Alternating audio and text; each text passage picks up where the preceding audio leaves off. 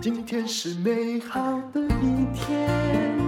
欢迎收听人生实用商学院。我们今天呢，请到了这位哦，他是非常非常受欢迎的富兰克林的啊，非常资深的副总经理啊，罗友美来谈一下。呃，他是富兰克林证券投顾的，要把公司讲得很清楚。来讲说，哇，科技股最近这么夯了，看起来哦。大家又开始在期待台积电很棒、很棒又很棒了。那么，呃，要不要提防一些什么呢？嗯。我想最近听到就是哇，去年买的套牢的科技股，最近终于解套了。那确实周围有两种朋友，一种是哇解套了，反正有赚，他就先出掉了。就是我说我没有，因为因为台积电套的有点久。其实我不高啦，我大概是四百五十几块的，嗯、到五百九十几，我觉得啊可以的，我们就不要再买个股了。那另外一种就是，你就哎、欸，果然本来就是科技股的这个爱好者，那还是有加码。那我。他本来退出很久，对不对？然后现在又进来，期待他真的上八百之类的。所以我觉得，当然每个人的风险属性不一样，所以没有一定的答案。那科技我们是看好前景是没有错，可是我认为最近要提醒的是，第一个涨幅非常的集中。因为美国费半大概涨了四成，纳斯达克涨三成多，这么多啊！所以台股只要是费半所领导的，台股都会变成亚洲之光。台股今年以来的涨幅是除了日本以外，在亚洲是第一名哦。我们比韩国涨得多哦，因为我们也是科技挂帅了。是，还有半导体。我刚刚还跟那个罗友美说，我说我那个。巴菲特帮我赚了二十趴，原来很少嘛！原来费城半导体涨了四十趴，科技业的人比我们猛得多。是，但是科技大家会被套牢的人都知道，说你一定是之前台积电在六百块以上买的人，嗯、就是他，你就是有追高好股票，你追高还是要等啊。可是你没有发现吗？热爱科技股的人就是热爱追高啊，在低的时候他们也都这个束手旁观啊，对，对不对？那我就说，每个人你只要把自己的资金控管好，那你是可以等的，或者是你可以低接，一直接接到它上来，这我觉得就可以。但是如果我们提到是比较风险分散的话，那我有两个建议啦，一个是如果你是也确实觉得半导体涨势太过集中，因为我们。看 S&P 五百今年涨十几趴，如果扣掉涨幅最大的那七只科技股，其实它的涨幅是不到五 percent 的，所以它涨幅非常集中在少数股票。对，那因为现在确实很多人当然也可以付委托直接去买股票，那我觉得都恭喜有赚到钱的。那尤其 NVIDIA，我觉得你只要买到哇，今年也是把去年都补回来。可是蛮多人应该是不可能赚到整波。这么多，那我觉得大部分的人，我们还是用。如果你现在还是进场，反正你部位没有很高的话，我会建议选择不只有半导体题材的，因为这一次是因为 AI，AI 相关的涨最多。你只要看到那个 line 哈，那个下面那个一页式的广告啊，嗯，里面哎大打那个。黄仁勋的 AI 插图画的像专题一样，你就可以知道了。但有的是诈骗集团哦，也不是我们讲的合法的 ETF。对，所以我们就知道说，今年最红的人就是黄仁勋。是啊，那所以除了。跟着 NVIDIA 涨的一些，大家都用题材，大家都知道这个都要前一波高点，元宇宙也是要最红到相关的应用就会先涨。那我们说，通常这个题材到最高的时候，它有，毕竟现在还没有因为 AI 灌注这些公司的营收来源，所以其实股票买的就是你的期望值，对对对，是，是一个期望，你要等这个期望可能会实现，但是你如果追高，你就是要等。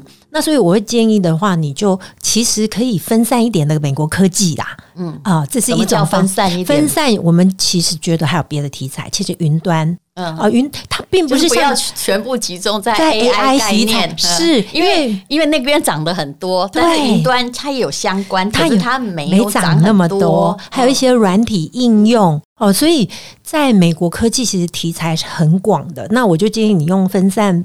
就一般的美国科技基金啊，这样子的方式，你至少配合你可能用定期定额等等，我觉得这是一个方式。那另外，我还是要提说，我们还是要搭配美国总体经济的看法。虽然科技看起来美国根本不会不景气啊，但是实际上美国他只会想办法让大家不景气。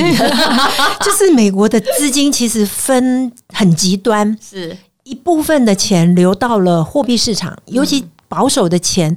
就不是所有的钱都冲去股票了，确实有一些钱是抽到美国的科技股，尤其一些现金很多的，为什么都集中在涨幅这几家大的科技股？因为他们负债也，他们现金很多。那我们现在想要避开的科技股或避开的不好的公司是，哇，联准会一年升了五趴，你想美国的房贷利率都已经七趴，嗯，也就是说未来一到两年其实是有可能暴雷的，不论企业或。民众消费一定会有一些周转不过来。其实说美国的经济状况，其实我们觉得还是有一些要关注的。那一旦呃，也可能有他们 hold 不住的时候，对，那这个就会股市涨多了，人家获利了结，它就会震荡。所以一部分的钱在三月份是流到了美国货币市场，很明显的，美国货币市场现在有五兆以上的美金。嗯，然后在做什么？因为他们觉得不冒风险。就可以赚五趴，嗯，为什么要去冒风险？就是说，你的意思就是说，那大家就干脆存定存嘛，也不用定存，活存，哦、活存。有人告诉我，活存，呃，目前就我来往那银行，活存已经四趴嘞。是，我想说，哇，这是我看过活存最高的利息。所以你如果只是国内，你在国外，毕竟我们不是本身就是用美元的。你在银行看到的美元存款应该是没有这么高，但是你要在美国，你如果有美国的银行户头，美国的活存或美国我们称为投资人，其实有一个管道叫做美元短票基金，它就是帮你去，但你有钱你就拿来，你小额也没关系，我就帮你投在美国的快到期的，就是货币市场或者是短票市场的话。已经今年二月以来都是四 percent 以上，现在变五 percent 了，因为联准会已经升到五点二五了。我的那个诶，欧洲某银行告诉我的还蛮少的，因为它就是美国的货币市场，因为联准会都升到五点二五了，所以它的货币市场。就是五 percent，所以这个是投资人以后他就是你一个要不要冒风险去追逐更高报酬的一个机会成本。我解释一下啦，就是如果你已经借款都借到好五 percent 是基准，然后呃借款可能已经到七 percent，那你一定要超过这个，否则你不值得冒险啊！连个气就烫着趴，对不对？对，这样。否则你这笔钱哦，它还是有机会成本，它放在银行存款啊，如果就有五趴的话，那你为什么要去冲那个六七趴的？没错，或借钱来冲，那更傻。是，所以这个观念就是美国的利率来到十六年的高点，投资人要把过去这十几年很多哦，房贷也要借出来再买东西啦，然后什么都要再有效的借出来再投资，这种概念你要改变。不过台币现在就是它的借钱的利息还是有二点几趴，对对对，所以现在也有人在问了哈，就是那我要不要哈去把台币啊房贷也是都借出来，对不对？还可以有余度余额嘛？那借出来，然后就现在就来存美金，嗯啊，那用二点多趴来赚个五趴哦。假设你有在美国的话，那就很划算。其实我觉得，如果你从资金哈，除了台币，还要有美金的这个避险观念来讲哦，其实也没什么错啦，对对不对？国际资金确实会受到利率的流动影响，为什么美元还是比较强？就是这个原因。那所以，如果这个钱你不打算再换回台币，你就不用考虑后续有没有汇率风险。其实我的观念跟你一模一样。你如果现在让我们本身就一直在持有台币或美金，那不存白不存，不是吗？对。对，可是如果你将来还想说，我存三个月后再换回台币，你真的太天真了。对对，你就要冒那个风险，是你要很清楚三个月内台币跟美元之间的汇率，这就是你要冒的风险。那不过我们就是提了说，通常我们会建议换汇跟投资的时点可以分开的话，换汇你当然都当利汇率比较好的时候，你应该换一点汇。因为现在银行也都有综合外币存款账户嘛。嗯那现在就是一个很好，你看综合外币存款账户里面有像样的利息的，应该就只有美元的，大概四不到四趴了，在台湾存会少一点，少一点。那连人民币也在降存款利率。我那天也接到，呃，澳币已经到了，我的银行要提供的是大概一个月可能就三点七八趴了，嗯、然后呃，纽币的话四点九趴，比美金更高，哎、嗯，所以。其实我看到这个，只发现每个国家都在受通膨所苦。对，所以最近就是加拿大跟澳洲的升息。所以，如果升息对于企业获利是我们未来要看，可能会对于经济跟企业获利可能会不太好。但是升息对于你存款的人，其实是你是开心的。对，所以这就是投资人你怎么样要把资金配置在你短期要用的钱，或者你不想冒风险的钱，你其实。就好好的挑选一些收益型的商品。嗯、那你如果真的是很长期，你要帮小孩，就是呃，你可以放很久自己的退休金，小孩可以在十年长大之后的留学基金什么的，那你当然可以积极一点。对，那我想请问哦，有人就是现在就是一片哦，就大家都往乐观解读，比如说之前美国提高债务上限，美股也涨，我心里在想。其实哦，这不是什么太好的消息，对不对？对啊。可是他都把它当成好消息在看，美国我都不想到说，哎，在接下来之后哦，是不是你宽松的更厉害，通膨的更厉害？嗯、然后呃，细谷银行哈接连这样倒了四个银行，其实也是跟利率非常急剧在短时间内提高的影响嘛。对。那所以有些人就说，哦，倒了四个，你应该不会再升息了，所以市场一片乐观，嗯，对不对？那么呃，那你是说？现在细谷银行倒闭，对不对？那我们要怎样挑选债券基金 ETF？刚刚罗友美一来的时候就跟我说，最近有一种叫做二十年的，这个我不太了解，你说一下。你说这种东西其实要很小心，不要听到债券就以为 safe。对对对，其实今年以来大家是蛮接受说，呃，债券其实今年是可以有一些投资。那现在就怎么样挑？那我们要提到为什么去年债券会？跌十趴，甚至有跌二十趴，而且怎么样的债券跌二十趴？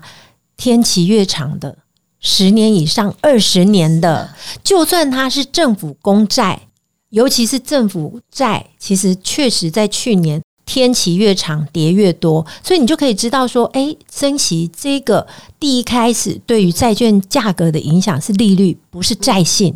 债信是后面如果有危机啦，有这种。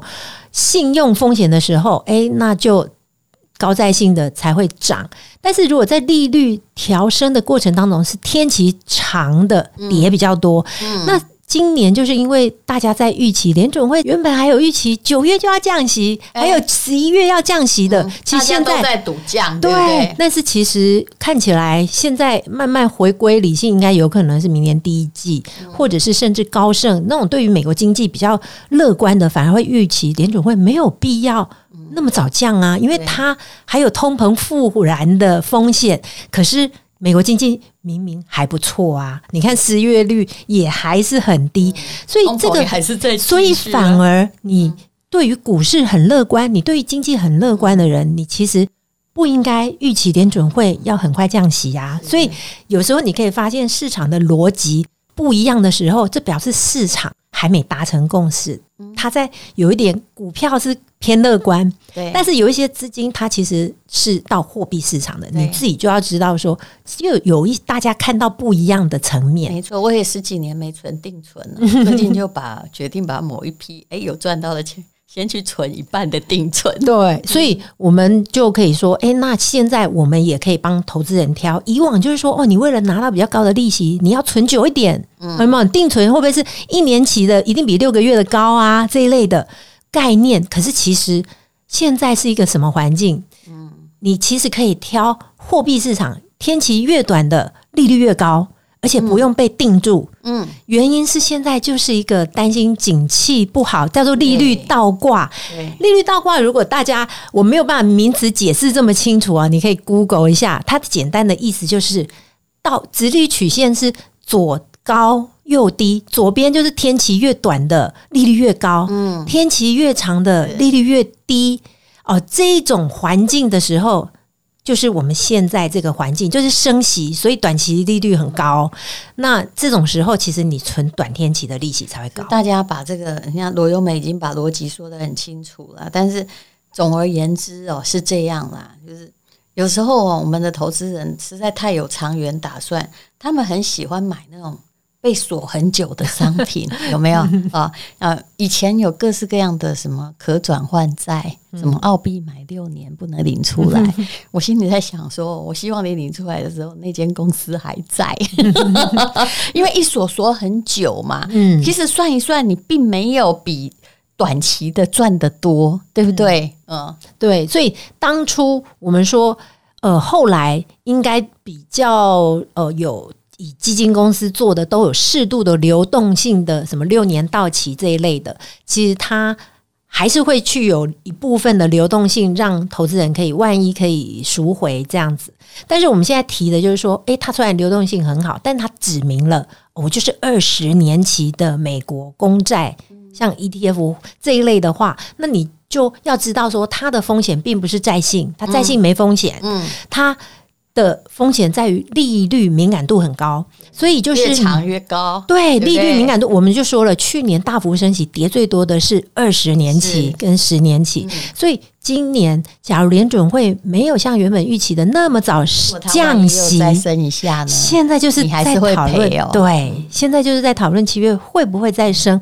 那我们只能说，那你还是要忍受一下中间会利率波动。所以这个市场通常是要法人。才会去预估利率走势，然后他也不会只做单项，他一定会避险。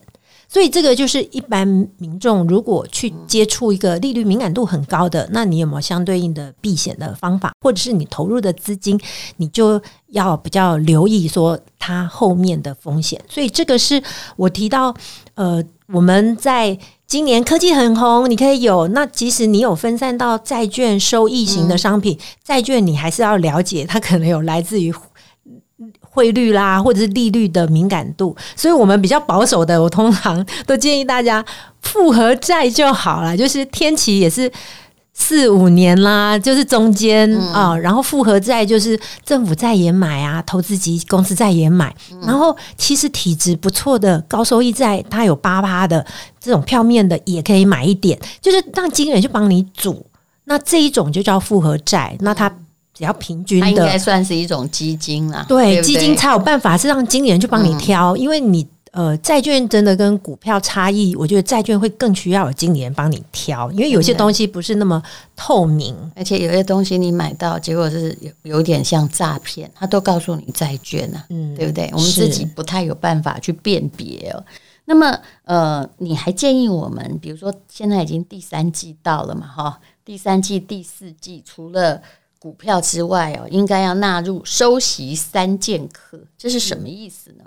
我们还是建议，既然利率都上来了，那其实可以分有收息、有每月配息的，其实有短期的或短票基金，因为它就最接近货币市场。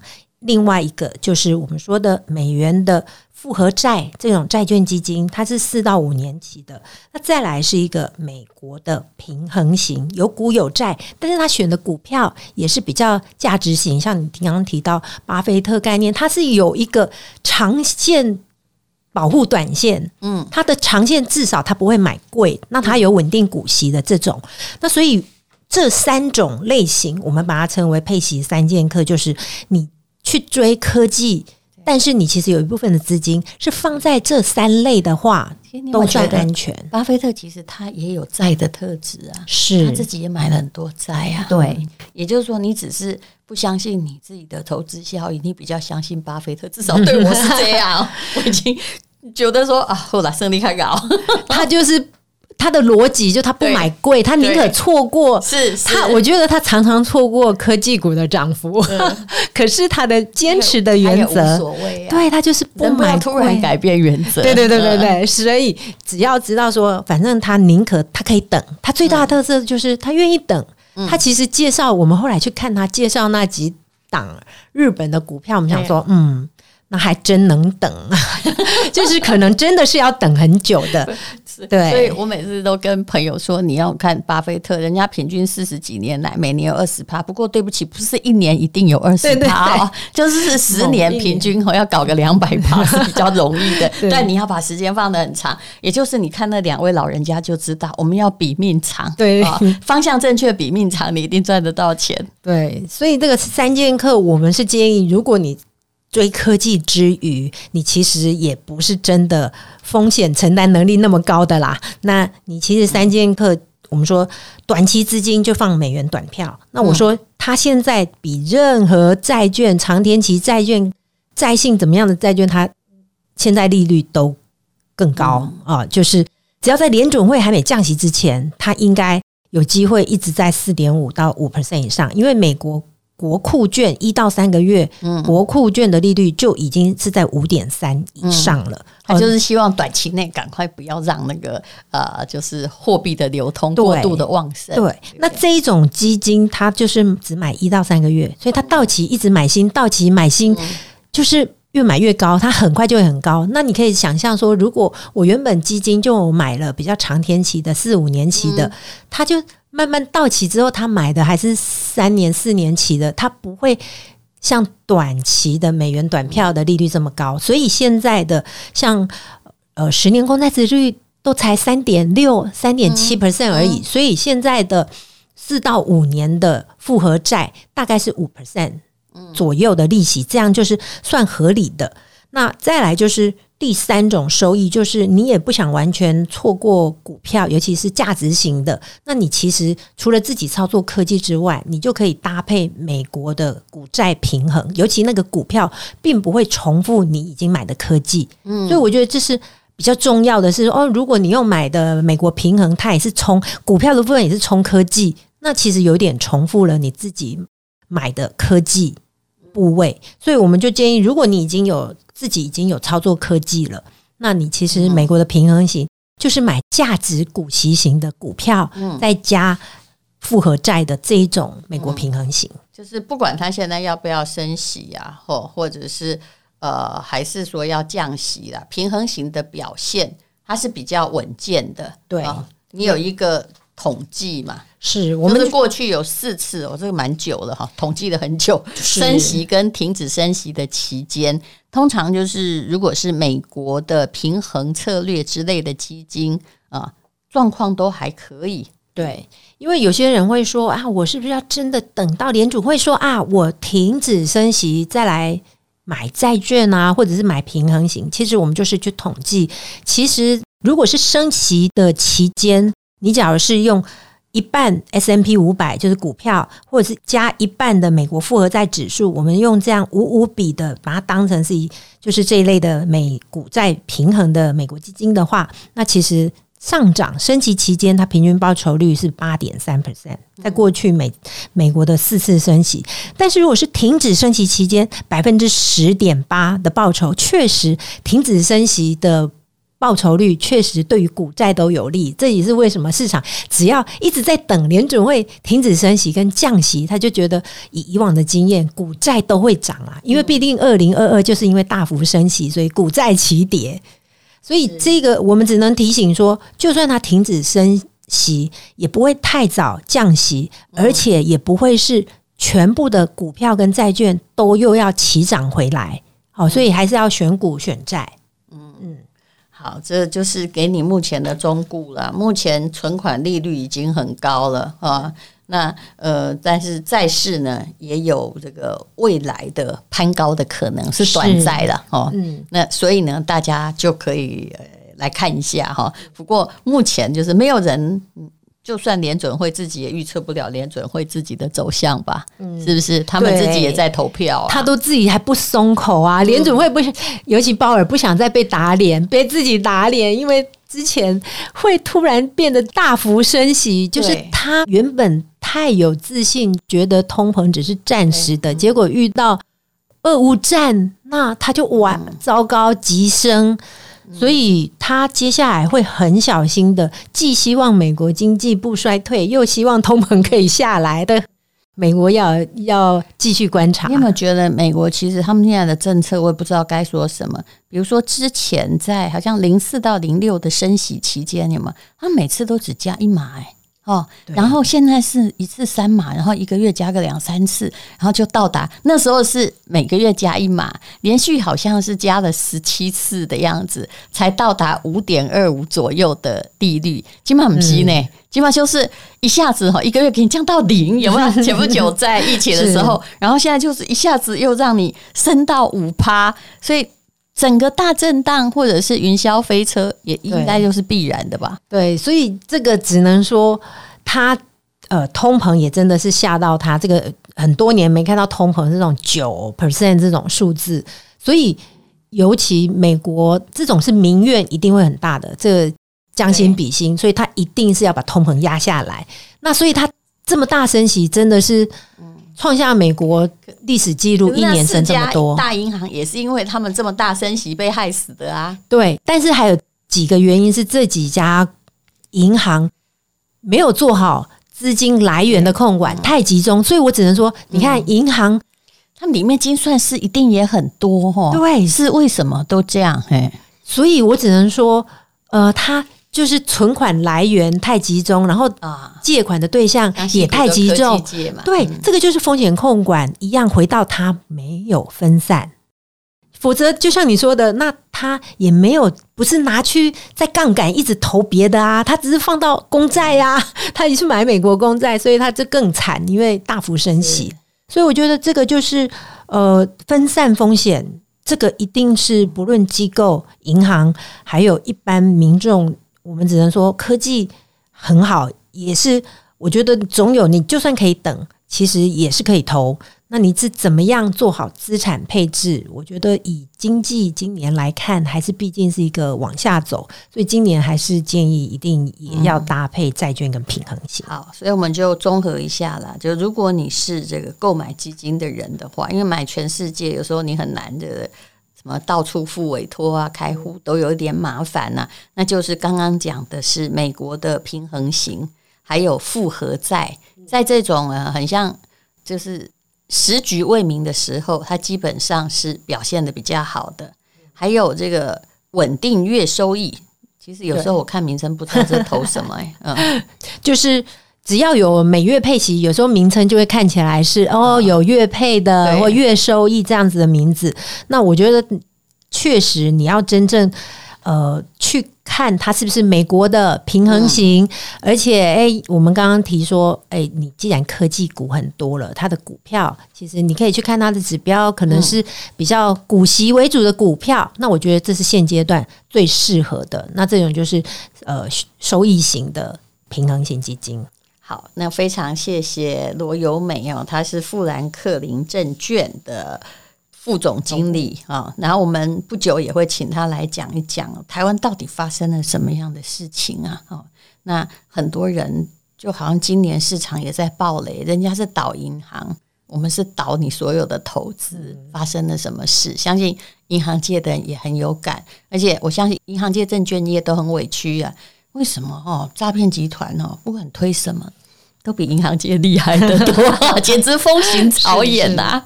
好，非常谢谢罗由美，谢谢。今天是勇敢的一天，没有什么能够将我为难。今天是轻松的一天，因为今天